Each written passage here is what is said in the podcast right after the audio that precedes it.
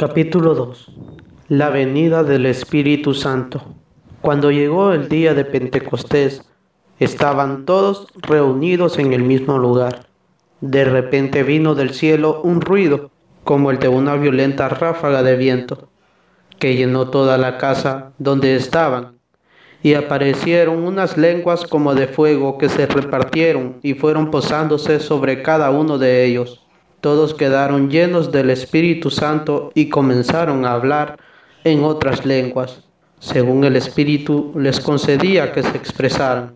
Estaban de paso en Jerusalén judíos piadosos, llegados de todas las naciones que hay bajo el cielo, y entre el gentío que acudió al oír aquel ruido, cada uno los oía hablar en su propia lengua. Todos quedaron muy desconcertados y se decían llenos de estupor y admiración, pero estos no son todos Galileos, y miren cómo hablan. Cada uno de nosotros les oímos en nuestra propia lengua nativa.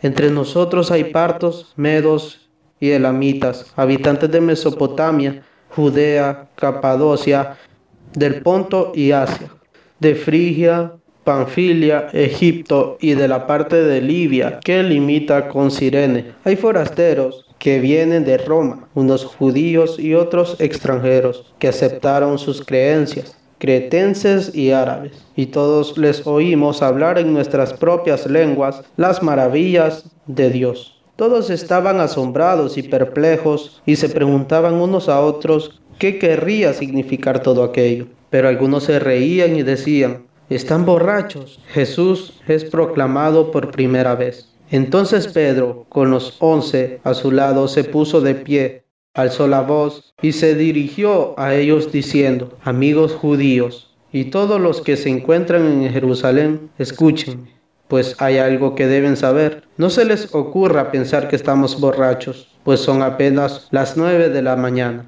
sino que se está cumpliendo lo que anunció el profeta Joel. Escuchen lo que sucederá en los últimos días, dice Dios. Derramaré mi espíritu sobre cualesquiera que sean los mortales. Sus hijos e hijas profetizarán, los jóvenes tendrán visiones y los ancianos tendrán sueños proféticos. En aquellos días derramaré mi espíritu sobre mis siervos y mis siervas y profetizarán.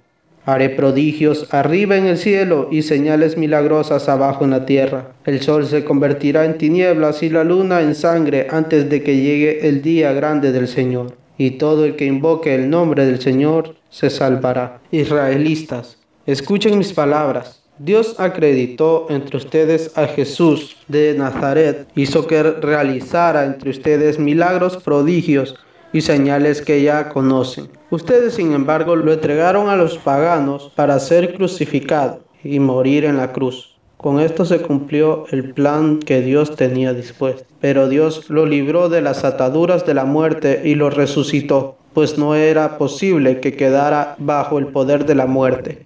Escuchen lo que David decía a su respecto. Veo constantemente al Señor delante de mí. Está a mi derecha para que no vacile.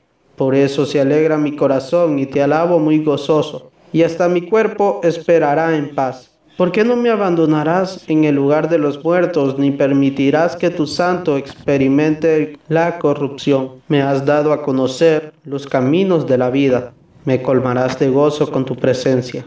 Hermanos, no voy a demostrarles que el patriarca David murió y fue sepultado. Su tumba se encuentra entre nosotros hasta el día de hoy.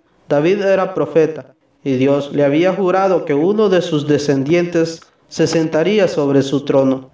Por eso vio de antemano y se refirió a la resurrección del Mesías con estas palabras.